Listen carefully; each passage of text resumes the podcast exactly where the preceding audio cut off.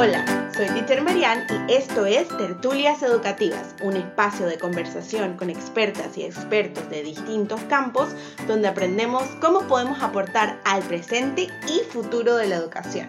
¿Ready? Comencemos nuestra tertulia. Hola, bienvenida, bienvenido, bienvenida a este nuevo episodio donde entrarán a mi cerebro un ratito y hablaremos acerca de disciplina Montessori. Sí, sí, como lo escucharon. Yo sé que muchas veces cuando pensamos o decimos Montessori creemos o el método entra, cae, es eh, protegido, no sé si protegido sea la palabra indicada, pero muchas veces lo vemos debajo de este paraguas como de libertinaje. El niño o la niña eh, hace lo que le da la gana. Y no es así.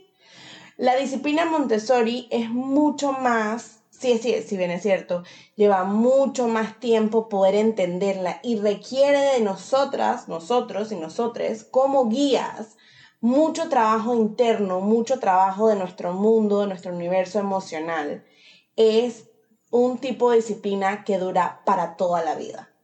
Si lo tuviera que comparar con un tipo de disciplina, entre comillas, moderno o actual, veo muchas semejanzas o similitudes. ¿Similitudes? ¿Esa es una palabra? I don't know. Eh, entre la disciplina Montessori y la disciplina consciente, que se trata de brindarles espacios de independencia a las personas en crecimiento para que tomen buenas decisiones. Y de eso se trata el episodio de hoy. Así que les voy a dar así como un brief de más o menos cómo se maneja o un vistazo de cómo es la disciplina Montessori. Ok. De acuerdo a mi reina, my queen, the best, amazing María Montessori, la disciplina se basa en libertad. La disciplina, sinceramente, debe ser necesariamente activa y estoy total y completamente de acuerdo con ella. No podemos considerar a un individuo o a una persona en crecimiento disciplinada o disciplinado cuando se le ha reducido artificialmente al silencio o se ha vuelto inmóvil, lo cual es cierto. Esta persona en crecimiento silenciada e inmóvil es en realidad un niño al que se le aniquiló la voluntad. Y aquí es donde viene toda la parte de por qué en Montessori, similar a la disciplina consciente, se habla de ¿Te parece que es una buena decisión? Buenas decisiones y malas decisiones. Vuelvo y repito, tratemos de no point o de no señalar a la persona en crecimiento por sus acciones. Recordemos que ellas y ellos están aprendiendo y no son malas personas. Si bien es cierto, nosotras, nosotros y nosotras crecimos escuchando, es que ese chiquillo se porta mal, es que tú te portas mal, es que, y todo era hacia nosotros. Y hoy en día somos de la generación que realmente tenemos mucho bagaje emocional. Yo me pongo a mi ejemplo. Yo tengo un diagnóstico de ansiedad, depresión, ansiedad alto funcionamiento, lo cual es punto y aparte. Que en mi siguiente Pick My Brain creo que vamos a hablar acerca de salud mental y ser teachers y cómo funciona y específicamente en mi historia les voy a hablar un poquito más de ello. Eh, pero sí, tengo un diagnóstico de ansiedad alto funcionamiento, depresión eh, se podría decir que media baja, tengo episodios depresivos maníacos dependiendo de las situaciones, dependiendo de qué como, cómo duermo, eh, cuánto estrés tengo, eh, si he o no he hecho mis rutinas de autocuidado, entre, por ejemplo, también tengo un diagnóstico de codependencia, entre otras cosas. Pero, si bien es cierto, no culpo a mis cuidadores primarios porque ellos tampoco tenían las herramientas para poder lidiar conmigo a nivel emocional, porque también tenían su propio bagaje emocional, es simplemente un heads up. Quiero ser un espejo para ustedes que me escuchan, como un ejemplo de que si trabajamos nosotras, nosotros, nosotros, los adultos, las adultas, les adultes, en nuestro universo emocional, podemos ser mejores espejos y mejores, mejores modelos para nuestras personas en crecimiento. Solamente dejo esto allí cuando estés lista, listo o liste para eh, llegar a cualquier tipo de escenario que pueda ampliar o te pueda dar más herramientas de tu mundo emocional. Ese escenario estará allí para ti. Y si ya estás allí, I am so proud of you. Estoy increíblemente orgullosa de ti. Pero sobre todo tú deberías estar orgulloso de ti misma, de ti mismo o de ti misma.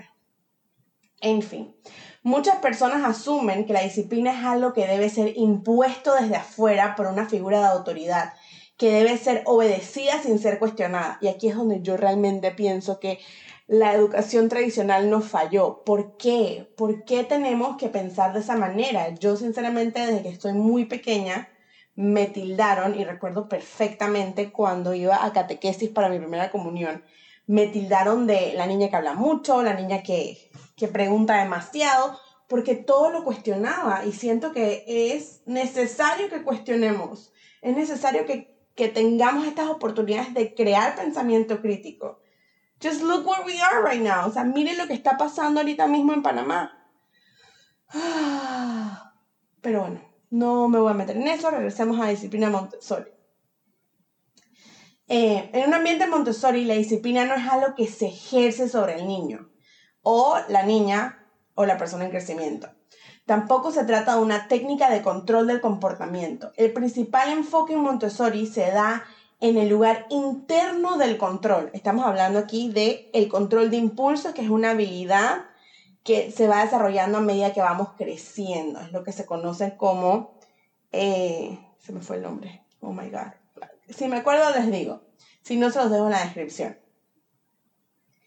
Eh, en el enfoque Montessori se da el lugar para el control interno que permite que la persona en crecimiento elija el comportamiento adecuado porque resulta bueno para él y para la comunidad. ¿Se dan cuenta cómo Montessori es the best? O sea, un método creado por una mujer que nació hace 100 años tenía todo tipo de herramientas que estamos descubriendo, que estamos utilizando hoy en día, como es la disciplina positiva, las neurociencias, la neuroeducación y todo porque ella observó, fue capaz, además de que en su, en su primera carrera fue ciencias naturales, donde había que hacer mucha observación, y después estudió medicina, y después estudió psiquiatría, y a los 50 años fue que se metió a, a, estudiar para hacer, eh, eh, estudiar pedagogía. So, just imagine, solo imagínense cómo este método tiene tantas cosas buenas atrás que estamos descubriendo y siento que en este caso nunca es tarde para aprender nuevas cosas.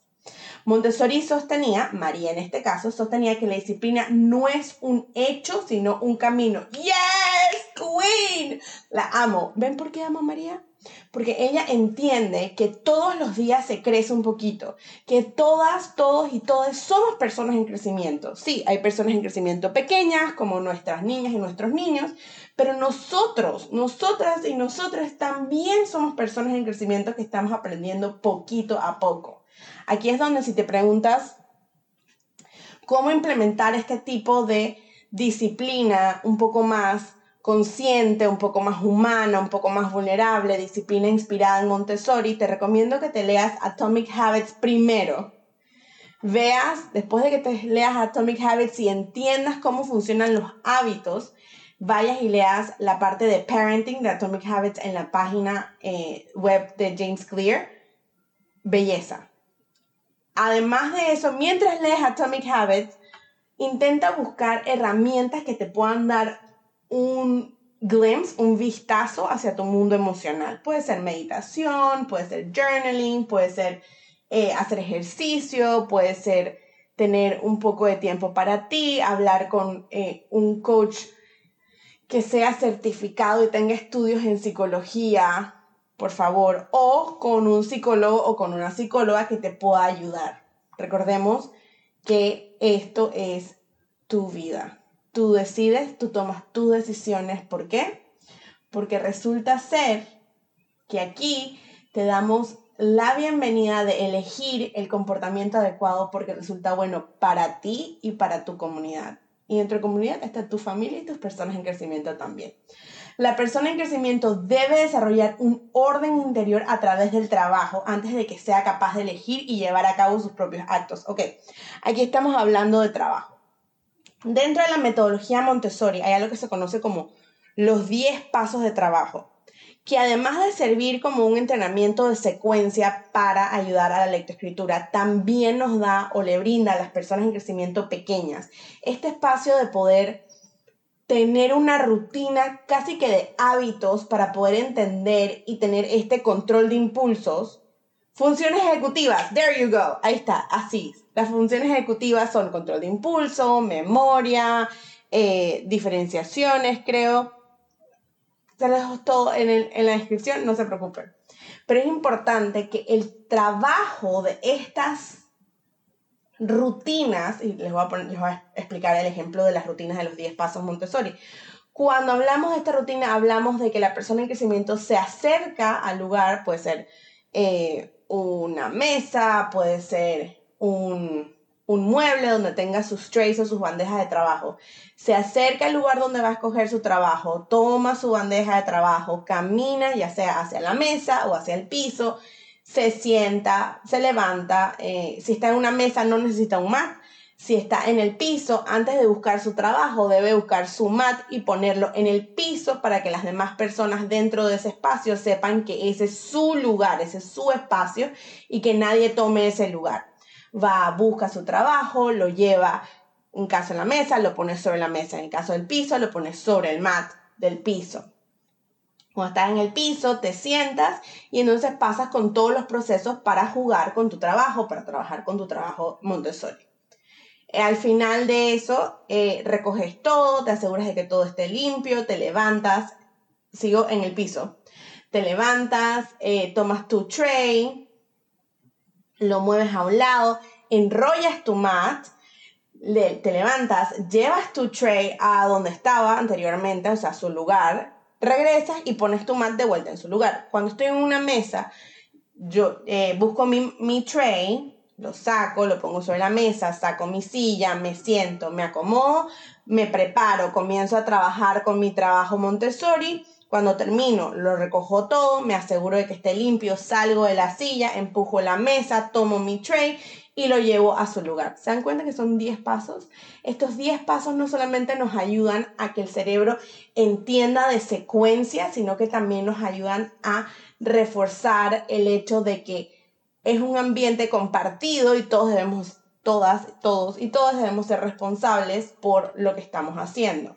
Y, obviamente ponerlo en su lugar, que creo que es algo que todas las cuidadoras primarias siempre eh, no quiero decir exigen, pero les gustaría que pasara constantemente.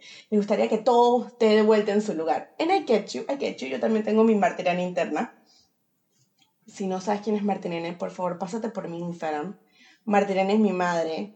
Hay un hashtag de ella donde explico muchas cosas de ella y cómo eh, su influencia me ha influenciado a mí ahora de adulta.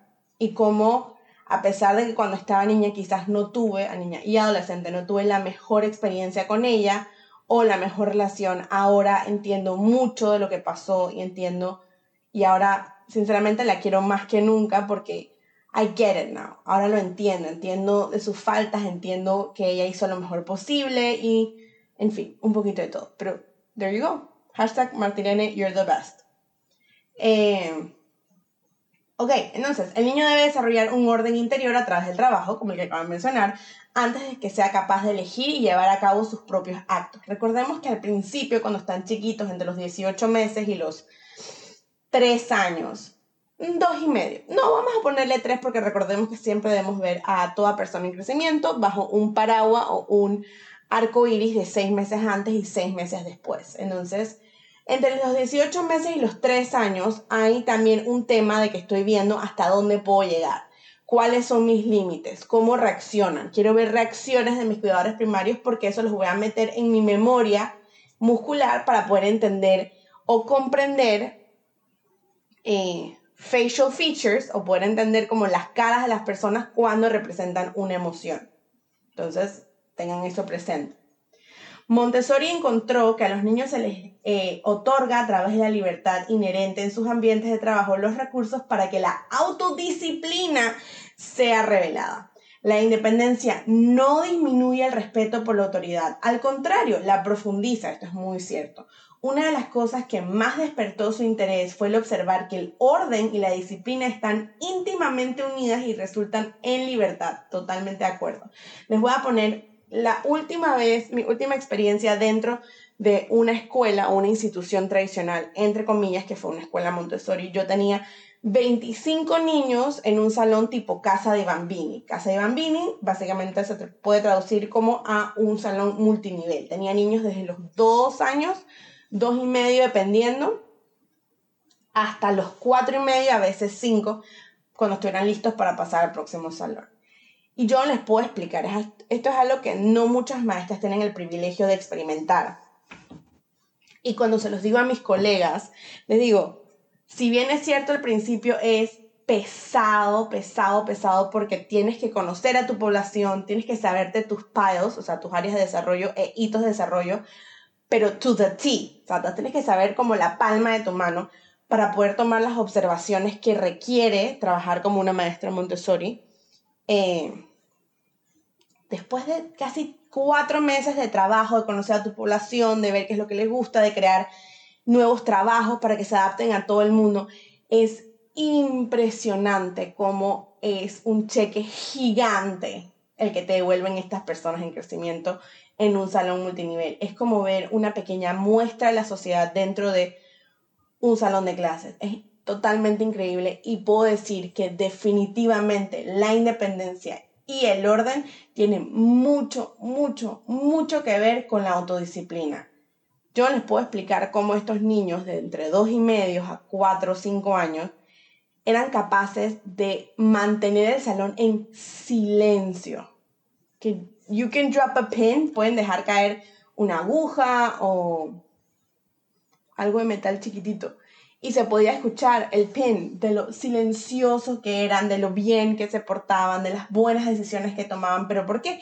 Porque habían cuatro meses de mucho trabajo, de mostrarte cómo hacerlo, de entender las reglas del salón, de entender esta cortesía que se debe tener entre seres humanos. Entonces, sí. O sea, yo les puedo decir que sí funciona, pero también requiere mucho de nosotras, nosotros y nosotros. Vuelvo y repito, no solamente a nivel de paciencia, que es un músculo, recuerden, sino también a nivel de cómo estamos nosotros en nuestro mundo emocional. Los límites que el niño encuentra dentro del ambiente los podemos dividir de acuerdo a sus características en los límites físicos. Se refieren al espacio inmobiliario, así como al orden que existe dentro del ambiente. ¿Se acuerdan cuando les estaba explicando hace un rato? No sé si me expliqué muy bien, pero ¿se acuerdan que les dije que cuando un niño va a trabajar al piso, tiene que tomar primero un mat y lay it out, ponerlo abierto en el piso para que las personas, las demás personas en crecimiento sepan que ese es el espacio de ella o de él? ¡Tarán! There you go. Límites físicos. Están los límites sociales, que son los que permiten al niño convivir de manera adecuada y respetuosa con sus compañeros, tanto personas en crecimiento pequeñas como con sus guías. Aquí es donde hablamos acerca de, o aquí es donde interviene más que todo la parte del aprendizaje socioemocional en Montessori. Digo, estamos en pandemia, quizás no se pueda hacer así ahorita mismo, si estamos en una escuelita, pero en Montessori es regla. Niño que entra o niño que va a entrar a tu salón, you need to greet them sea, persona en crecimiento que va a entrar a tu salón, te tienes que bajar a su nivel y saludarlos, indicarles a dónde va a poner su lonchera y cuál es la rutina de entrada antes del salón. Que siento que puede ser supremamente útil cuando las escuelas abran, porque al tener esta rutina ya debe haber como menos contacto o menos contagios, es beneficioso para ellos porque es una manera sencilla de entender. Y por último, los límites ante el trabajo. Se refiere a todo lo que indica al niño la forma de trabajar en el ambiente y la dinámica del mismo. Cómo guardar en su lugar las cosas, terminar lo que empieza, tomar solamente materiales que conoce, trabajar en voz baja y evitar interrumpir a sus compañeros. Estos son los límites o no quiero decir límites, esas son las reglas como de convivencia humana. Es como, mira, no grites, yo entiendo que estás enojado you're upset, pero we're gonna try, y ahí es donde entran todas estas cosas de availability emocional también para las personas en crecimiento. En fin, simplemente es hermoso. I love Montessori, no les puedo explicar cuánto amo Montessori. Si te interesa saber más de este tema, próximamente voy a estar dictando un curso slash coaching para para cuidadores primarios con personas en crecimiento, ya sean antes de que tengan sus personas en crecimiento. You can be preggers, puedes estar embarazada y te interesa aprender más del tema. O si ya tienes personas en crecimiento, no importa la edad que tengan y te gustaría tener nuevas herramientas o adquirir como mis magic tricks, próximamente voy a estar lanzando un curso e igual voy a estar haciendo mini webinars a un precio muy poquito donde vamos a estar donando los profits a fundaciones aquí en la ciudad de Panamá eh, para poder ayudar a otras personas en crecimiento en esta pandemia. Así que antes de irme, quiero decirte un quote de María Montessori que me encanta. Cuando el niño empieza a respetar el trabajo de otros, a no tomar de los compañeros los objetos que desea y a esperarlos pacientemente, cuando empieza a andar sin tropezar con los compañeros ni con los muebles, lo hace organizando su voluntad y estableciendo el equilibrio entre los impulsos y las inhibiciones. Esto, esto es lo que da lugar a un hábito de vida social. María Montessori, you're my queen girl. She is the best. Ha sido un placer compartir esto con todas ustedes, todas, todos y todas ustedes. Y nos vemos en el próximo podcast. Bye. Qué gusto fue tenerte aquí en Tertulias Educativas. Si tienes alguna duda o te gustaría tener una tertulia educativa conmigo, me puedes contactar en mis redes sociales como arroba soy tutora. Instagram, Facebook, YouTube, LinkedIn, you name it, I'm there. Muchísimas gracias y nos vemos en la próxima tertulia educativa.